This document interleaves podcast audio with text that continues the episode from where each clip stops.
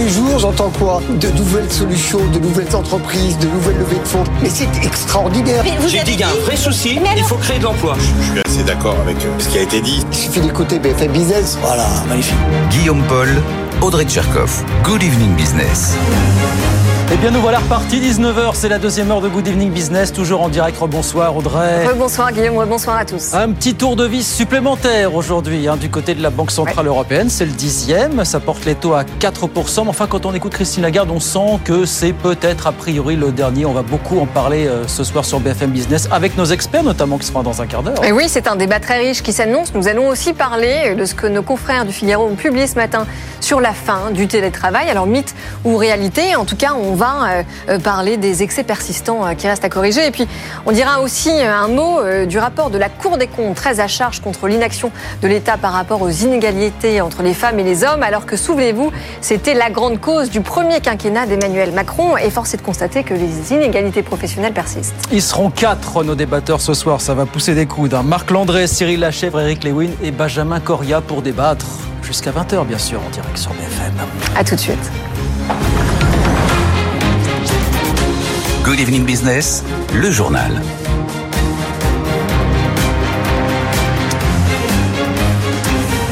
Donc oui, petit tour de vis du côté de la Banque Centrale Européenne aujourd'hui, un quart de point supplémentaire, mais cette fois Christine Lagarde semble nous dire que on est peut-être sur une fin de cycle. Écoutez. L'inflation continue de ralentir, mais devrait toujours rester trop forte pendant une trop longue période.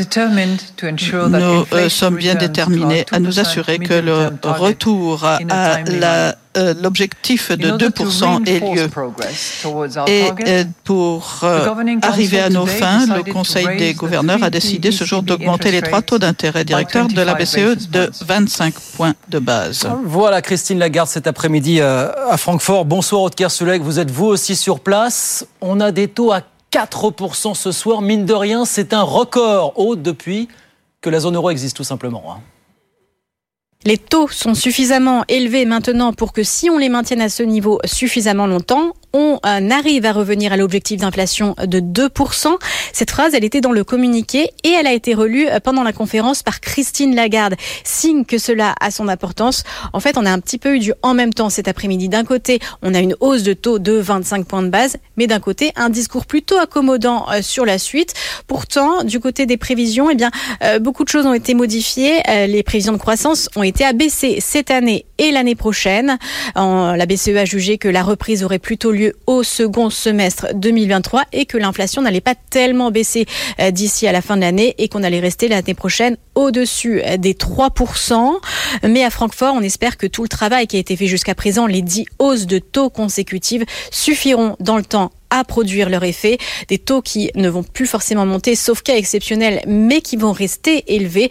Voilà ce qu'on peut conclure de la réunion de cet après-midi. Voilà donc cette réunion de la Banque Centrale Européenne. La BCE a-t-elle eu raison de continuer à monter les taux d'intérêt On parlera tout ça bien sûr avec nos experts dans quelques minutes hein, sur, sur BFM Business. En France, il n'y aura pas de hausse massive des prix de l'électricité début 2024. Bruno Le Maire l'a dit clairement après... Euh, les déclarations ce matin de la patronne euh, de la Commission de régulation de l'énergie, c'était Emmanuel Vargon qui avait déclaré qu'elle pourrait proposer une hausse de 10 à 20% des tarifs réglementés au 1er février. Mais Bruno Le Maire a déclaré tout à l'heure que c'était, mais alors totalement exclu. 19h04, les salaires. On va pas retarder à en reparler parce que figurez-vous que mine de rien, c'est bientôt le début des traditionnels NAO en entreprise. Alors, qu'est-ce que nous disent les chiffres qu'on a reçus ces dernières heures? Ils nous disent que autant les hausses de 2023 ont été records, autant en 2024, ça devrait commencer à se calmer un peu. Caroline Morisseau. Toutes les études confirment la tendance. Cette année, les entreprises ont bel et bien joué le jeu. Selon les derniers chiffres publiés par Page Group, les augmentations de salaire vont atteindre 4,5% cette année, du jamais vu. Et c'est sans compter les primes. Or, près de la moitié des entreprises ont par exemple versé une prime de partage de la valeur, l'exprime Macron. Au final, tout cela a donc presque permis de compenser l'inflation. Tous les experts sont en revanche unanimes. Les augmentations vont se poursuivre l'an prochain, mais elles seront moins généreuses.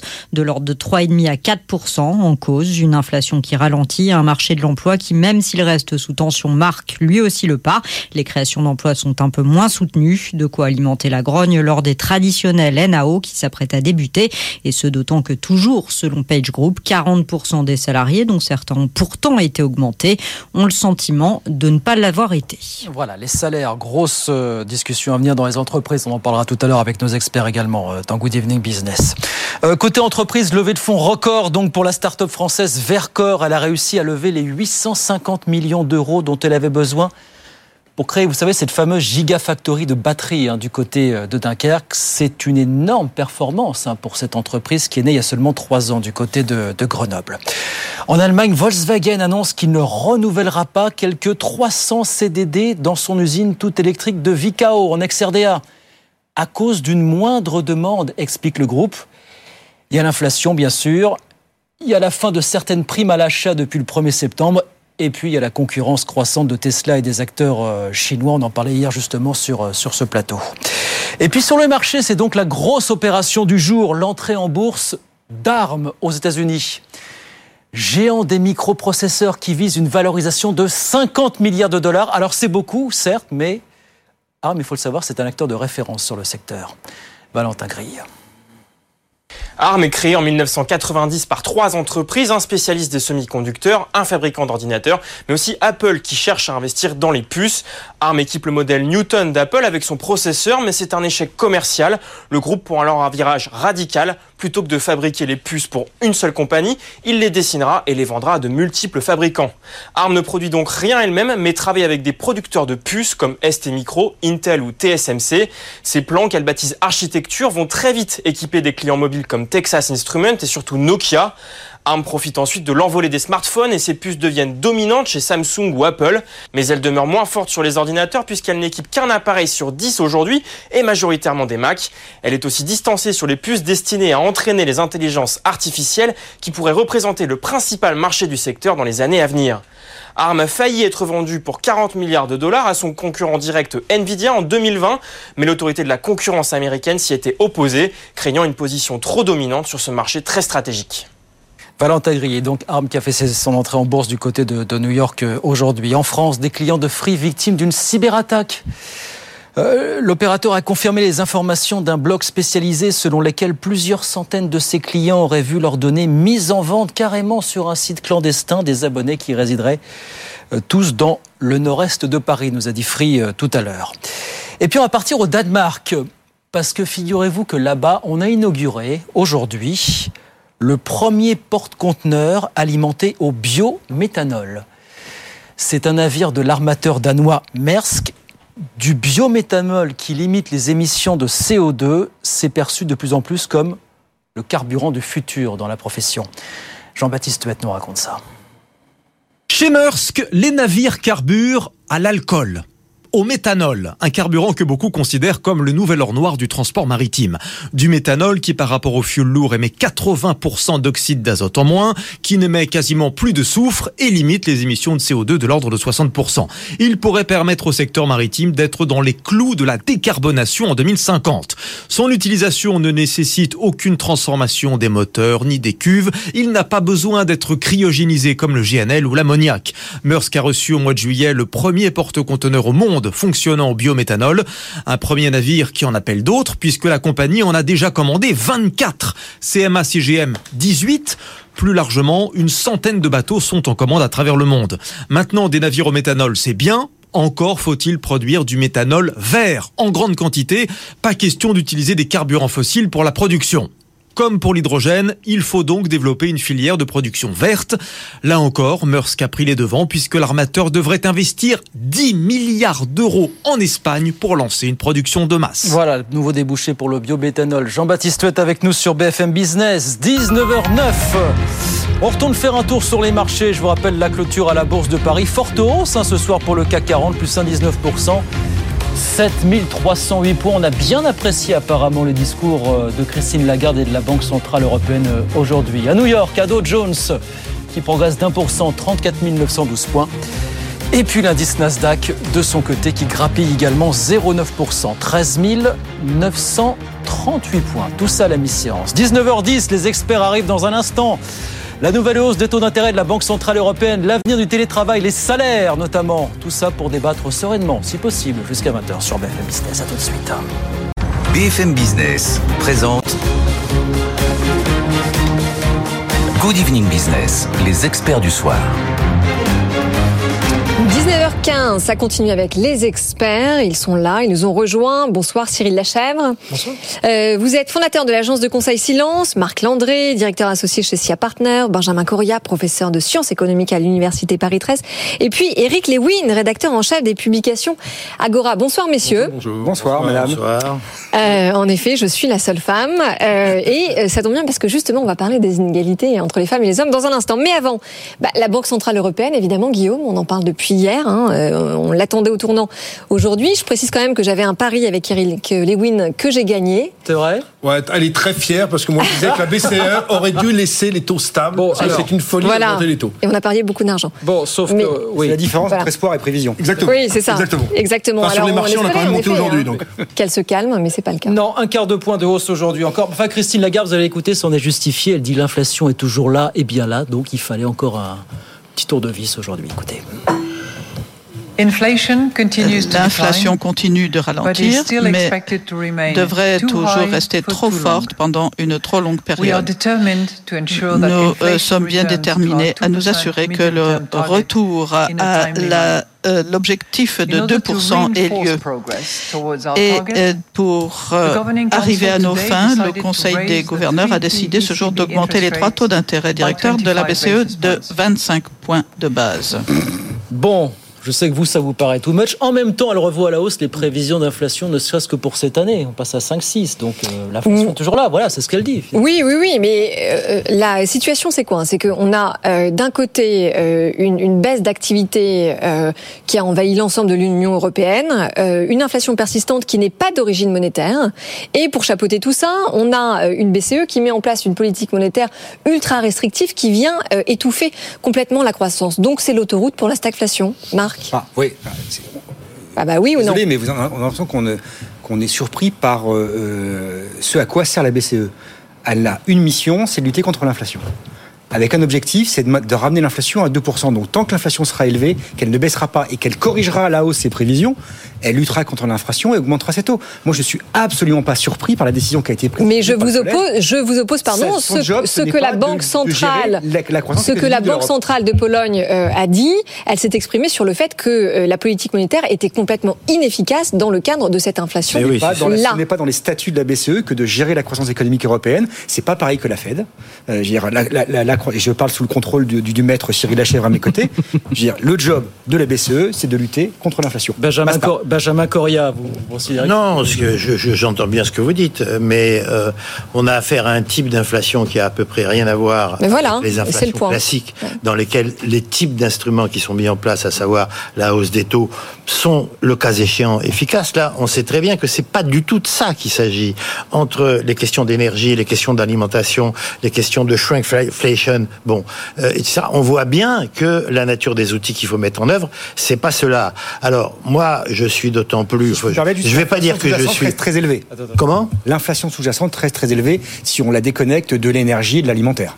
Oui, mais comment dire, euh, on, on voit bien que le cœur de l'inflation, il n'est pas là.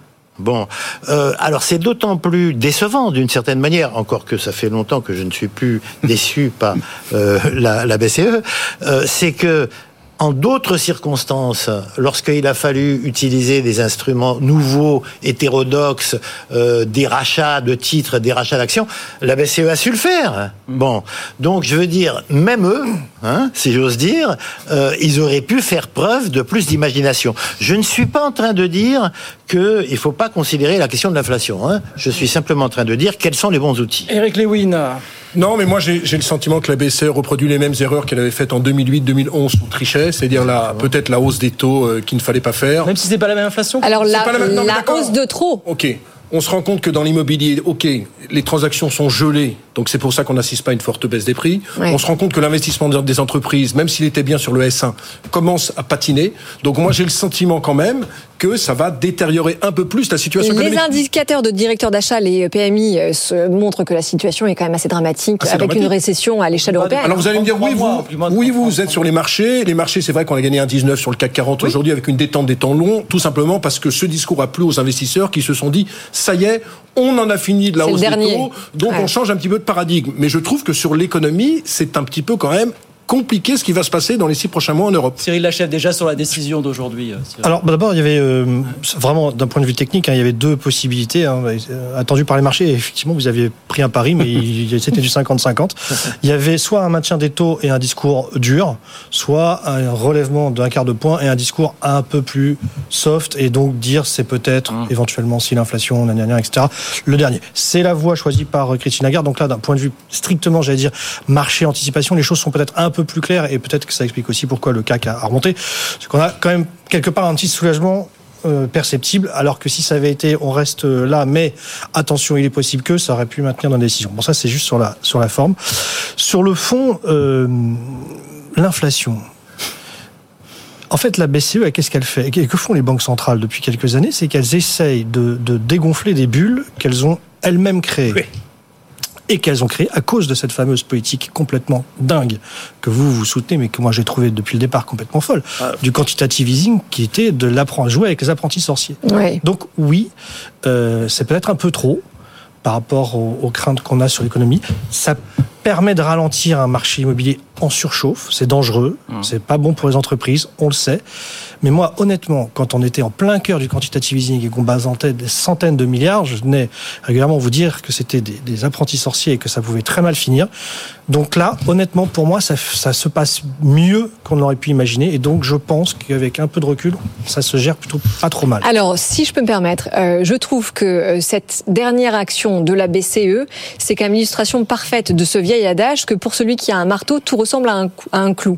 Que, euh, par ailleurs, on a déjà un écart de PIB.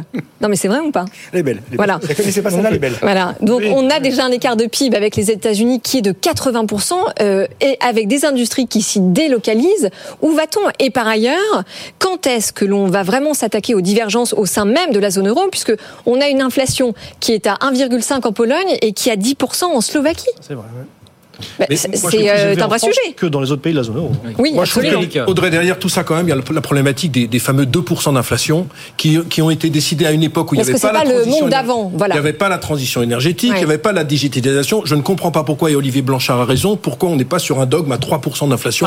Et pourquoi on reste toujours avec ces 2% d'inflation? Parce que le monde a changé. On voit très bien que les, on voit très bien que les 2% d'inflation, on les aura pas avant 2025. Mais la transition climatique, de toute façon, elle a un coût. Elle est inflationniste. Elle est inflationniste. Il faut donc arrêter? Parce que je vous signale qu'elle a reparlé des 2%.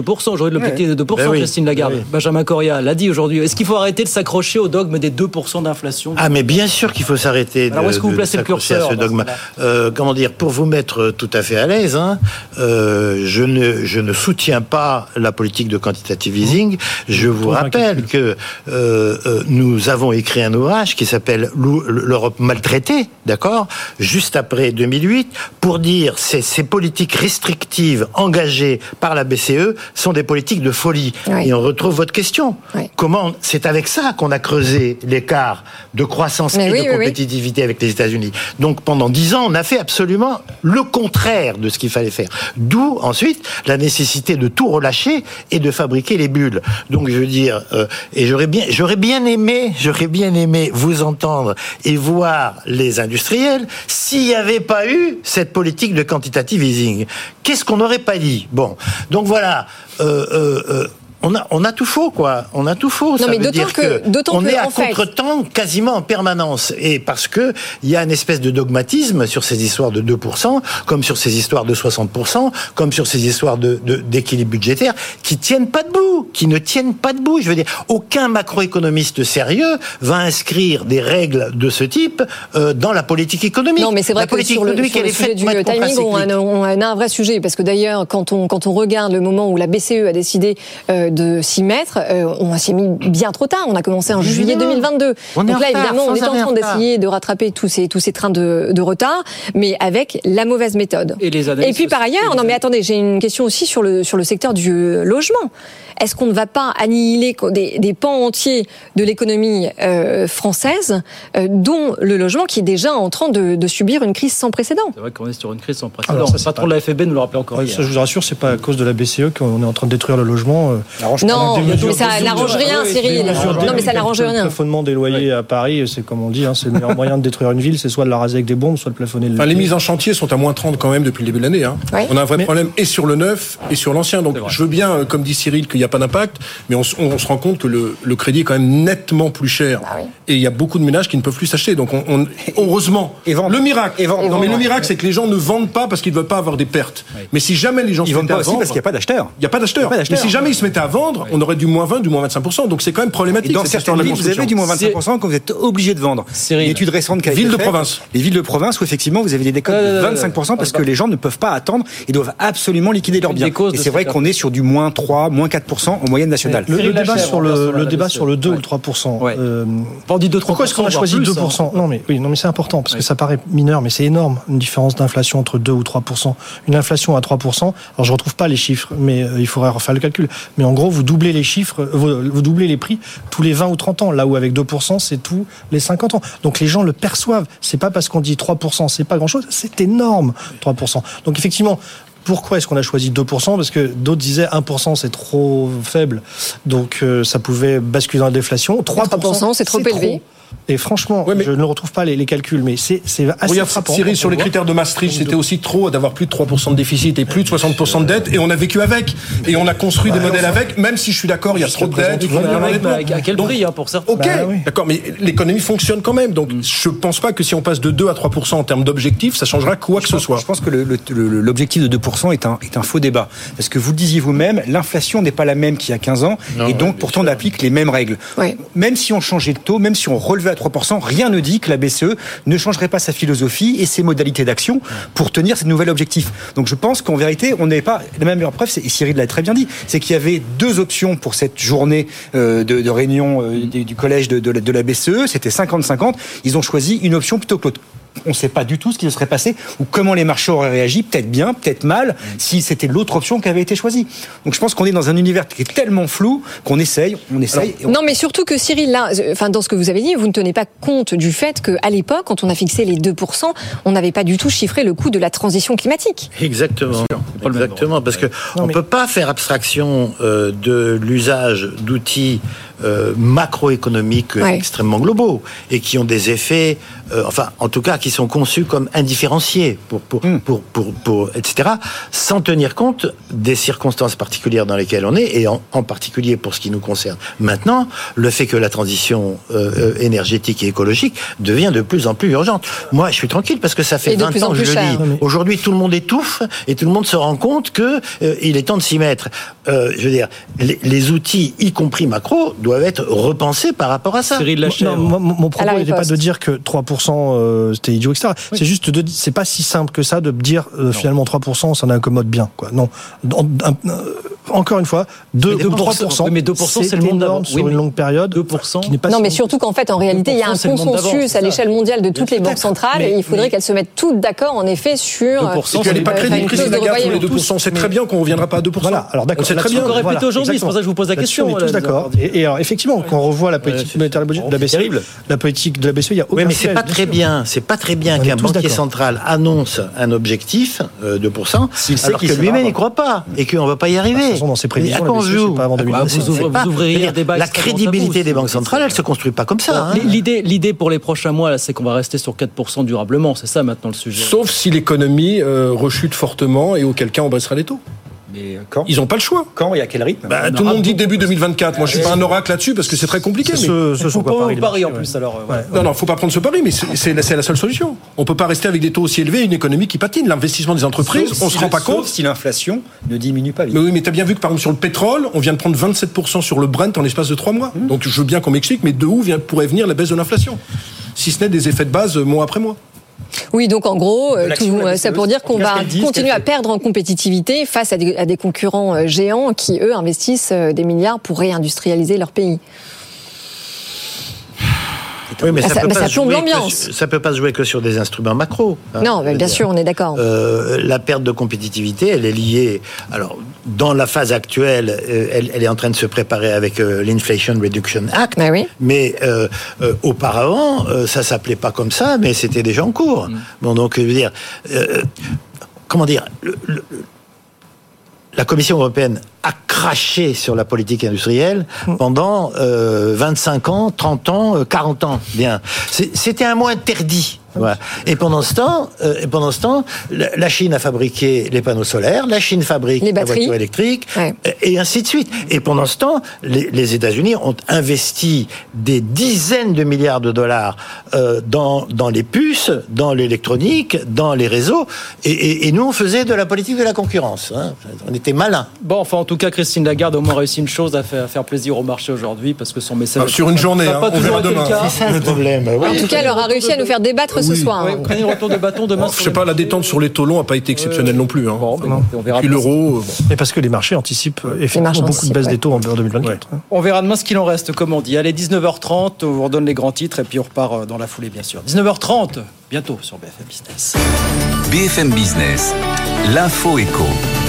Donc les grands titres, la Banque Centrale Européenne, on vient d'en parler, qui augmente encore ses taux d'intérêt d'un quart de point, dixième hausse de suite, principal taux directeur à 4%, record du genre, mais le message de fond, c'est quand même que désormais le cycle de hausse touche à sa fin. En France, il n'y aura pas de hausse massive des prix de l'électricité début 2024. Euh, Bruno Le Maire l'a dit clairement après les déclarations ce matin de la patronne de la Commission de régulation de l'énergie. C'est Emmanuel Vargon qui avait déclaré qu'elle pourrait proposer une hausse de 10 à 20 des tarifs réglementés au 1er février, mais Bruno Le Maire a déclaré tout à l'heure que c'était totalement exclu. En France, toujours levé de fonds record pour la start-up française Vercor. Elle a réussi à lever les 850 millions d'euros dont elle avait besoin pour créer, vous savez, cette euh, gigafactory de batteries à Dunkerque. C'est quand même une énorme performance hein, pour cette entreprise qui est née il y a seulement trois ans du côté de Grenoble. En Allemagne, Volkswagen annonce qu'il ne renouvellera pas quelques 300 CDD dans une usine toute électrique située en ex-RDA à cause d'une moindre demande, explique le groupe. Il y a l'inflation. Il y a la fin de certaines primes là-bas à l'achat depuis le 1er septembre. Et puis il y a la concurrence croissante de Tesla et des acteurs chinois. On en parlait bien sûr hier soir sur ce plateau. Et puis des clients de Free victimes d'une cyberattaque. Le groupe a confirmé des informations d'un blog spécialisé selon lesquelles plusieurs centaines de ses clients auraient vu leurs données mises en vente tout simplement sur un site clandestin des abonnés qui résideraient tous a priori dans le nord-est parisien. 19h31, nos experts reviennent dans un instant. On parle télétravail. Mais pas que, les salaires oui, qui emboîtent euh, le pas de l'inflation et les inégalités euh, femmes-hommes qui persistent. Tout ça dans un instant. À tout de suite. BFM Business présente Good Evening Business, les experts du soir. 19h30, euh, c'est reparti pour les experts avec Cyril Lachèvre, Marc Landré, Benjamin Corian et Eric Lewin. Alors on voulait avec Guillaume vous dire un mot de cette étude euh, de Page Group hein, qui nous dit que les hausses de salaire devraient être en moyenne de 4,5% cette année, sans compter les primes. Donc ça montre quand même que les salaires tiennent le rythme de l'inflation. Marc, vous avez publié un papier cette semaine à ce sujet. Oui, oui, j'ai dans ma lettre hebdomadaire sur LinkedIn, j'expliquais pourquoi euh, les entreprises allaient devoir réaugmenter les salaires en 2024, les sept raisons, les sept plaies des entreprises pour augmenter les salaires. On peut-être pas faire les sept, mais... Non, peut-être pas faire les sept, mais c'est assez simple. La grande tendance. Euh, euh, deux, deux, deux, principales. Et deux principales. Un, euh, vous avez quand même un débat qui se concentre toujours sur, euh, on en parlait juste avant, la hausse des prix. Là, on l'a vu aujourd'hui avec euh, la hausse de l'électricité. Et Bruno Le Maire tout de suite dit non, non, pas du tout. Ce que dit la Creux, on va pas augmenter les tarifs de l'électricité d'autant l'année prochaine.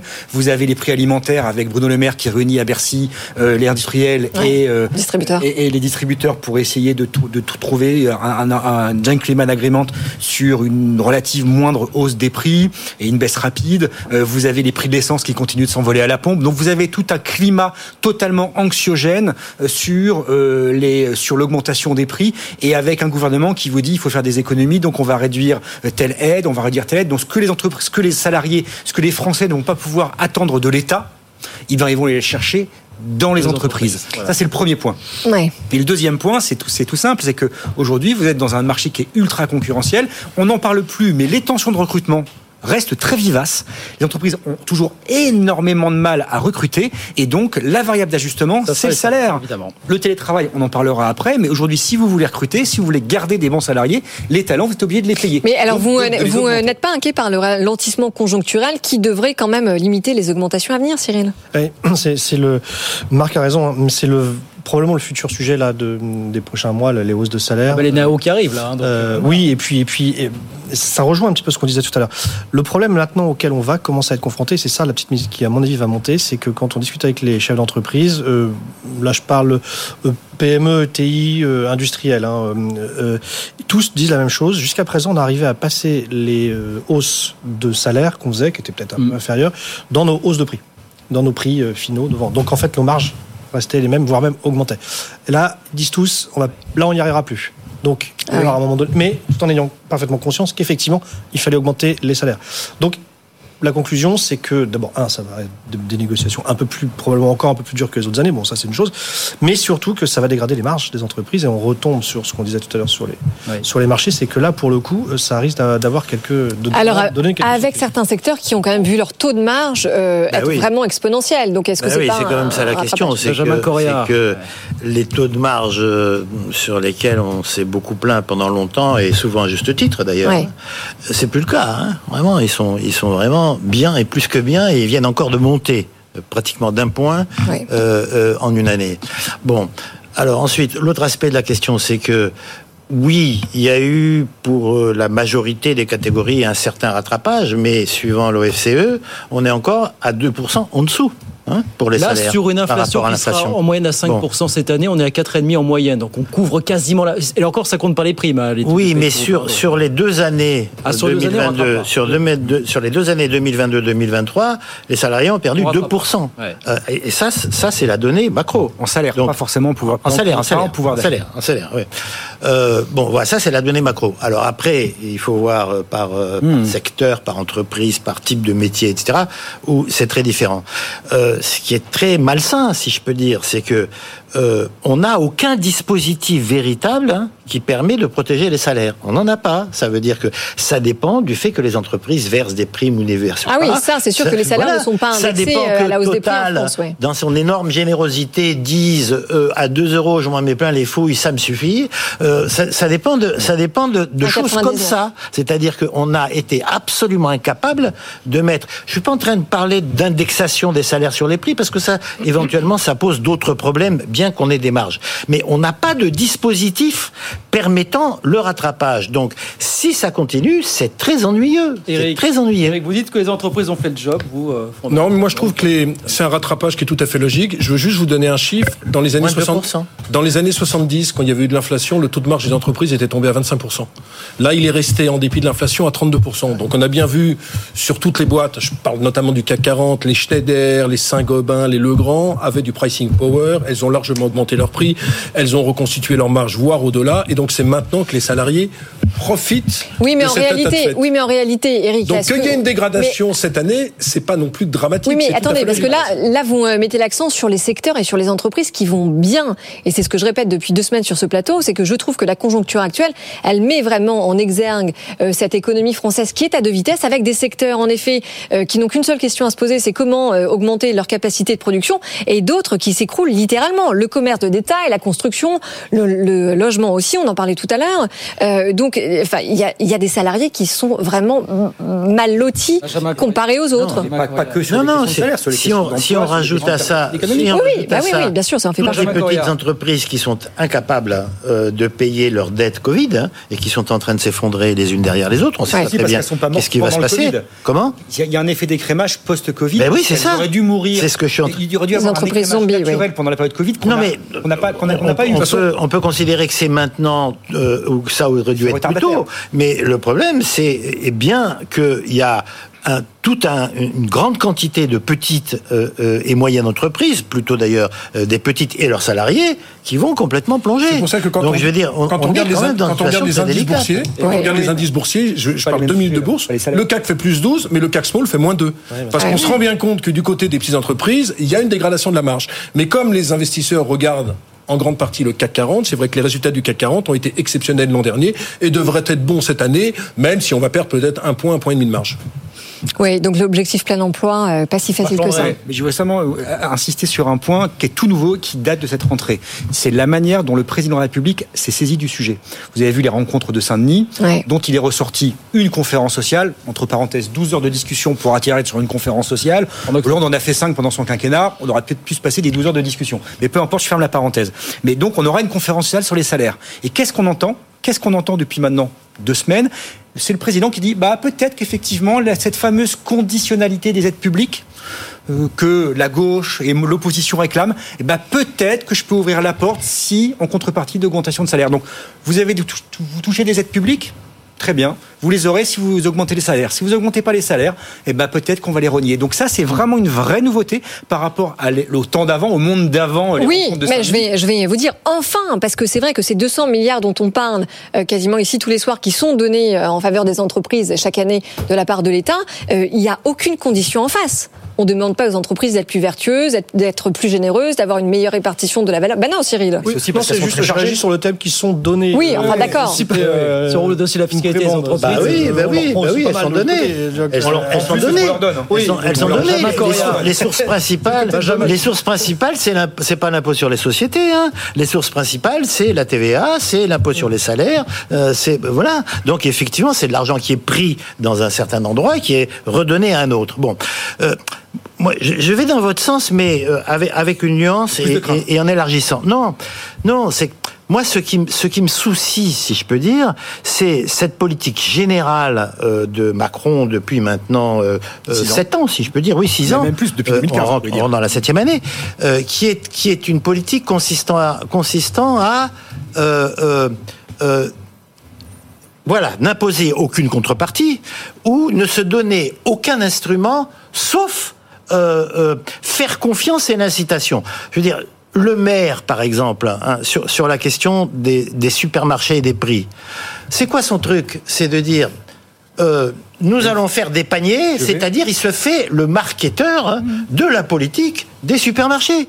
Et lui, en tant que ministre, il n'a rien à dire. Sinon de dire, ils sont formidables, regardez, ils font des bouquets de prix. Et résultat, le résultat des c'est une hausse qui continue. Ça n'a pas commencé avec Emmanuel, Macron. ça existait déjà avant. Oui, Même les socialistes ne mettaient pas... Non, mais ça s'est renforcé avec Emmanuel Macron, Non, euh, non, du temps où, on avait Montebourg, c'était quand même un peu différent. C'est pas du tout que je défende Montebourg, mais c'était quand même différent. Faut pas dire que c'est pareil. Donc, je veux dire, non, c'est vrai, Je, je dis pas que je dis pas que je dis pas que la politique c'est nécessairement d'imposer. Je dis que c'est pas possible d'être simplement le porte-voix du marketing des supermarchés. C'est pas possible. Allez, rendez-vous au prochain NAO. Évidemment, c'est un dossier qui va tenir en haleine. Hein, les salaires. On y est là. On y est. Oui, oui, les RH que vous interrogez disent que les, conditions de dialogue sont très compliquées et eh oui. parce qu'ils n'arrivent pas à se mettre d'accord avec les syndicats. Les syndicats veulent des augmentations de salaire et alors que, pardon, et les, les employeurs veulent des packages.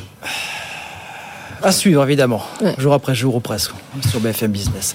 Le télétravail, tiens, on reste dans le monde de l'entreprise. Double page passionnante ce matin dans l'excellent journal Le Figaro. Trois ans plus tard, ces entreprises qui déchantent du télétravail. On lit des témoignages de patrons qui en sont revenus, si tant est qu'ils étaient emballés d'ailleurs un jour où on explique que non, pas que le défi est aujourd'hui encore, non pas forcément de revenir sur le télétravail, mais d'en corriger certains excès persistants. Peut-on revenir sur ce qui a été acquis? Bah, Là, c'est intéressant parce que ça montre les disparités au niveau, euh, au niveau politique à l'échelle mondiale, parce que euh, c'est un bras de fer mondial qui s'engage entre les entreprises et les salariés. Les entreprises, elles veulent que tout le monde revienne euh, au bureau pour la plupart, mais les salariés ne veulent pas. Mais si, Marc. Vous n'êtes pas fan de Jean-Jacques Goldman, hein. vous ne connaissez pas la nuance hein, entre gris clair et gris pour vous, c'est forcément noir ou blanc. Hein. Non, mais, toutes les entreprises veulent que les salariés. Je me base sur les études que j'ai. En l'occurrence, c'est vrai que ce sont plutôt des études américaines parce que les États-Unis, ça reste le marché le plus étudié sur le sujet. Et toutes les grandes entreprises, que ce soit les JP Morgan, les Goldman Sachs ou les Google, elles veulent faire du et même, Zoom, elles veulent faire du télétravail un souvenir de la pandémie. Même Zoom, exactement. À 100% ou oui, trop important. Quand je vous parle de la nuance, c'est qu'en vérité aujourd'hui, c'est le, le, le, le point d'atterrissage qui est compliqué. C'est que les entreprises effectivement ont du mal à faire revenir ceux qui sont partis mais pas pour les faire revenir à 100%. Parce qu'aujourd'hui, le télétravail, c'est une marque employeur, c'est un facteur d'attractivité, notamment des jeunes. Vous voulez recruter des jeunes aujourd'hui, vous leur proposez pas de télétravail, que chi, mais il n'y a personne. Eric Lewin a des... Moi, il y a 30 ans, quand j'ai démarré, c'était à la Côte des Fossés. L'employeur, je lui ai demandé quel est mon salaire. Je négociais le salaire. Il y a 20 ans, on négociait les RTT. C'est-à-dire qu'on entrait dans une boîte, on disait on veut des RTT. Combien de RTT Exactement. Maintenant, c'est le télétravail. N'importe quel jeune maintenant, il s'en fout de son salaire. Ce non, non, veut, non, non, non, Ça reste quand même le numéro un. Le bien sûr, bien sûr. Mais derrière tout ça, s'il a 10 euh, jours de RTT par mois, 10 jours de télétravail par, mois, contre 6 jours de télétravail, ah il choisit les, télétravail. Et même aux États-Unis, on a vu que le nombre de jours télétravaillés était passé entre 2019 et 2023 de 5% à 25% et que ça va aller vers 40%. Donc pour moi, c'est une donnée qui est incontournable, c'est inéluctable. J'illustre, j'illustre ce, que vous venez de, dire avec un chiffre. En moyenne, à l'échelle mondiale, les travailleurs apprécient autant le télétravail qu'une augmentation de salaire euh, estimée à 8%. on ne peut plus revenir dessus, c'est clair. On continue, peut pas revenir dessus, mais on continue donc à se chercher trois ans. Non, mais il y, a deux questions distinctes. Je pense que vous avez raison. Il y a la question du 100% télétravail. Bon, donc tout le monde est d'accord pour dire que c'est une connerie. Voilà. Enfin, en tout cas, euh, ça se stabilisera pas aux chiffres qu'on a connus pendant le mmh. Covid ou je sais pas quoi. Ça, ça c'est absolument réglé. Après, la bonne question, c'est euh, quel est le quel est le bon niveau? Donc combien, mmh. combien de jours par semaine Deux jours, voilà. Ou, combien d'heures par mois? et, et, bon, et c'est sûr que euh, on ne reviendra pas entièrement en arrière. Ça, c'est sûr que non. C'est-à-dire que ce que euh, les salariés, un certain nombre d'entre eux en tout cas, ont éprouvé euh, comme bénéfice du télétravail, ils reviendront pas en arrière. Oui, mais enfin, il faut dire quand même, encore une fois, le patron de JP Morgan est totalement contre. Il a affiché la volonté de, de, surveiller la présence des, salariés cinq jours par semaine et euh, va en tenir compte dans les évaluations professionnelles. Ça va dépendre des métiers. Ça va dépendre des métiers. la question, c'est quel est le point d'équilibre? Cyril Lachèvre. Alors, il y a deux, deux questions. Euh, alors je vais vous surprendre, mais euh, ça c'est mon côté extrêmement atterré aussi. Moi, je suis absolument contre le télétravail. Pour une raison, c'est que je trouve que c'est la, la, pire des formes d'inégalité entre les salariés. Mais, euh, et, et, entre les femmes et les pour hommes. Pour le coup, là-dessus, c'est quelque chose auquel moi je... Ah bah si, attendez, si, vous avez 40%, attendez, vous avez 40%, ça, il a raison, il y a 40% des postes qui sont télétravaillables. d'accord. Une fois que j'ai dit ça, j'ai pas résolu grand-chose. Non, c'est vrai que on commence... Enfin, L'autre intérêt, c'est évidemment regarder. Alors là, c'est peut-être un peu froid comme analyse, mais c'est la productivité. Est-ce que la productivité a augmenté ou pas avec le télétravail? Commence à avoir quelques études? Il y, a, tout et son contraire. Il commence à avoir quelques études faites par l'OCDE qui a depuis très longtemps l'observatoire de la productivité? Et effectivement, il y a une sorte de courbe en U inversé. On voit que la productivité a augmenté quand c'est un télétravail un peu light. Alors là, c'est vrai que la définition, c'est un, deux jours par semaine, et qu'après, par contre, c'est la chute. Euh, donc, euh, ce qui est assez logique au fin de compte, mais qui commence à être démontré économiquement. Donc, finalement, on est tous assez d'accord, je pense, pour dire que oui, un peu, euh, peut-être un peu, un peu, euh, un peu plus, mais pas trop quand même. Bah, c'est autant de situations d'entreprise même, du, même du côté des salariés, euh, voir son domicile envahi euh, par le travail, etc. Ça n'a pas que des avantages. Hein. Ça pas non, sans oublier le lien social qui n'est plus là. Bien sûr. Vous restez chez vous 5 jours à regarder votre mur. Il y a du pour, il y a du pour, il y a du contre. D'ailleurs, on le voit dans les offres d'emploi qui sont aujourd'hui euh, proposées. là où avant vous aviez beaucoup d'offres d'emploi avec du 100% de télétravail, ça chute. Par contre, chez LinkedIn, là l'augmentation, ça veut du travail hybride. Ça veut dire qu'aujourd'hui, des offres d'emploi, de plus en plus d'employeurs proposent des offres avec un mix alors après, à définir en fonction des entreprises, des secteurs, des salariés, de leur niveau, un mix hybride, donc entre du présentiel et, hmm. euh, et, du télétravail. Et ça, comme vous disiez, Benjamin, on ne reviendra pas en arrière. Mais je suis d'accord avec toi, Cyril. Je veux dire, on parle d'un micro-problème qui est très parisien, qui n'est pas du tout provincial, parce que la PME, la TPE, franchement, le télétravail, elle ne sait pas ce que c'est. Le pilote de ligne, il ne sait pas ce que c'est que le télétravail, et fort heureusement. 40% et, on, parle de, on parle uniquement d'un tiers des salariés. Oui, oui, absolument. mais enfin, on parle quand même d'un phénomène qui bouleverse le, les machines, transports. Ils peuvent pas faire de télétravail. Parce que, non, mais je vous euh, rappelle quand même qu'en moyenne, euh, on, on, consacre 72 minutes par jour euh, au transport pour se rendre sur en voiture, notre lieu de travail. Mais oui, mais donc c'est aussi lié, comment dire, au gain écologique. Non, mais ça représente deux semaines par an, donc c'est aussi du temps qu'on peut consacrer à autre chose. Mais de toute façon, il y a des études qui vont dans tous les sens, parce qu'il y a une étude en Inde, une étude en Inde, on dit que les télétravailleurs perdent 18% de productivité. On a vu des études des États-Unis, on dit non, on gagne 10%. Et puis en Asie, 19. On peut parler des heures là-dessus, il n'y a aucune conclusion. J'adore cette petite phrase de ce chef d'entreprise qui rappelle, qui rappelle dans le Figaro, qui dit le très intéressant avec le télétravail, c'est qu'au moins ça révèle les comportements des collaborateurs. Exactement. Mais moi, je pense que quelqu'un qui travaille, qu'il soit en télétravail ou pas, il travaille. Évidemment. Il travaille encore plus, même, nous dit. voilà, quoi. Faut arrêter toutes ces histoires. Enfin, vous avez tout. Il y en avait qui travaillent moins. Moi, quand j'étais au Figaro, on me disait que dans télétravail, il y avait Netflix. Ah, mais parce qu'on travaille au Figaro J'ai travaillé au Figaro, mais oui. Mais je suis pas tout seul. qu'on travaille au Figaro Je suis pas tout seul à cette table. Bien, il nous reste 5 minutes. Euh, un mot pour finir. Vous vouliez en parler, Audrey. Un charge violente de la Cour des comptes, qui pointe du doigt l'État, qui le dit dans un rapport. L'action de l'État ne fait pas assez pour les inégalités hommes-femmes, lui qui en avait fait une grande cause nationale lors du premier quinquennat d'Emmanuel Macron. Tout ça se solde par des avancées limitées. C'est assez sanglant. Ben oui, parce qu'en fait, on se rend compte, ce que Pierre Moscovici dit, c'est que l'approche euh, euh, par catalogue de mesures, ça ne marche jamais, euh, et que si on veut irriguer vraiment les politiques publiques, c'est exactement comme dans les entreprises. Il faut des objectifs clairs, il faut un ciblage, évidemment, des moyens à la hauteur des objectifs. Zéro moyen ont été consacrés à cette grande cause du quinquennat, et puis un calendrier et des KPIs et du suivi. Sinon, si euh, si on si on ne peut pas évaluer les choses, elles n'existent pas. Et là, c'est vrai que c'est quand même enfin une déception totale euh, sur le sujet des inégalités. D'ailleurs, la réforme des retraites, elle met en exergue, hein, c'est un, vrai miroir des inégalités euh, professionnelles entre les femmes et les hommes. Et elle n'en a pas gommé certaines qui existaient avant. Elle les a même exacerbées. Et encore en 2023, dans un pays comme la France, on a un différentiel en termes de salaire de 18% entre les femmes et les hommes. Marc Landré. Deux, points. D'abord, la première loi égalité professionnelle, c'est 1972. Donc on est 51 ans après, on, est, on court toujours, et l'égalité salariale interviendra au rythme actuel dans 80 ans. Donc on n'est on pas rendu. D'après le World Economic Forum, oui. Deuxièmement, je trouve que le problème avec la Cour des comptes, avec ce rapport de la Cour des comptes, c'est qu'il mélange des sous et des, carottes. Mmh. Et donc on a autant euh, violence conjugale, violence conjugale, les féminicides, l'égalité professionnelle, les salaires, l'emploi, euh, l'accès, l'accès euh, à la, à la pilule, etc. Donc on a tout. Et quand on regarde dans le détail, quand on fait un petit peu de nuance, on se rend compte qu'il y a des politiques qui vont mieux que d'autres, sur lesquelles il y a un petit peu plus de résultats, sur lesquelles il y a eu un petit peu plus de moyens. Donc le sac, le côté fourre-tout, moi me dérange. Et le troisième point que je voudrais dire, je veux dire, combien de ministres de l'égalité professionnelle ou des femmes on a eu depuis le début du, premier quinquennat? Quatre. Oui. Marlène Schiappa, dont, une Elisabeth Moreno, sur ce plateau. Elisabeth Moreno, on a eu Isabelle, Rome et maintenant euh, Bérangère Couillard. Donc quand vous avez quatre ministres différentes sur un sur une, une cause nationale, et je précise que c'est de nouveau une cause nationale, pour le deuxième quinquennat. Mm. Mais le problème, Marc, c'est pourquoi a-t-on encore besoin aujourd'hui en France d'un ministère des inégalités? Bah, Parce que les inégalités existent, donc il en faut. Mais oui, absolument, mais c'est quand même dramatique. Non, non, ce qui est, ce qui est très, ce qui est très dommage, c'est que c'est un sujet majeur, c'est un sujet absolument mm-hmm. majeur. Donc, moi, je suis d'accord, j'ai regardé comme vous le rapport du Conseil d'État, c'est un peu fourre-tout, mais il dit quand même des choses. Il dit que, euh, faute de se fixer des objectifs un peu quantifiés, euh, basés sur des diagnostics d'analyse et de mesures, faute de être capable de passer c'est notre sujet de tout à l'heure, euh, d'une politique de moyens à une politique de résultats, hein, c'est-à-dire exactement. Voilà, Et eh ben il se passe rien. Ou, ou si il peut y avoir, il peut y avoir des effets collatéraux. Mais comme n'importe quelle politique publique française. Exactement. Il n'y a pas d'évaluation, il n'y a pas de mesure, il n'y a pas d'objectif. C'est davantage. Et il n'y a pas de calendrier. C'est davantage un affichage, grande du, cause du, du, quinquennat, etc., qu'une politique publique. Et donc, euh, il reste à en faire une politique publique. Et vous ne serez pas étonné si je dis que c'est quand même un sujet majeur. C'est un sujet majeur. Et qui concerne tout le monde, autant les femmes que les hommes, évidemment. la Alors, dans une minute trente. Oula, Cyril, je sens que vous allez avoir une parole controversée. Je pense que c'est pas un sujet majeur. Très honnêtement, euh, si nos lecteurs ont des problèmes, des troubles de sommeil, je leur recommande la lecture de ce rapport. Parce que alors moi, je me suis plongé dedans, je n'ai absolument rien compris, donc je suis tout à fait d'accord.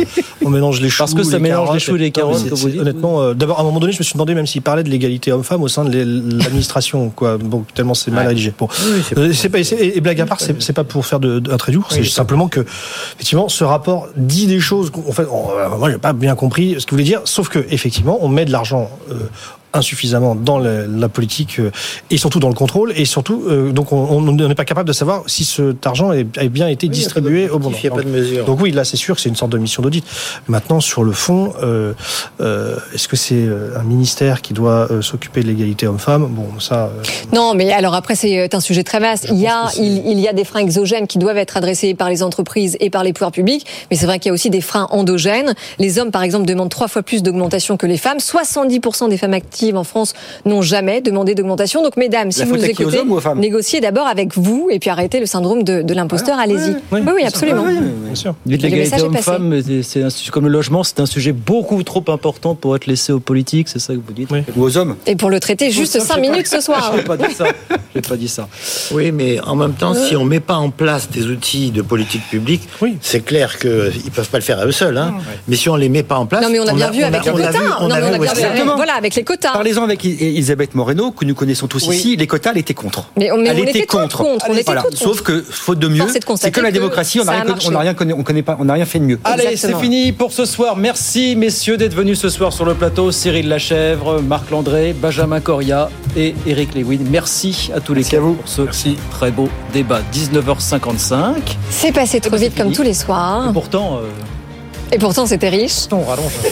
Mais la bonne nouvelle, c'est que si vous souhaitez revoir ce débat ou le réécouter, ça s'affiche sur vos écrans avec le QR code. Sinon, c'est bfmbusiness.fr. Et on se retrouve bien sûr demain, 18h, eh pour de nouvelles aventures. Tech Co, François Sorel et l'interview euh, exclusive du patron de GoPro, c'est à 21h15. C'est à suivre avec Oui, à ne pas rater.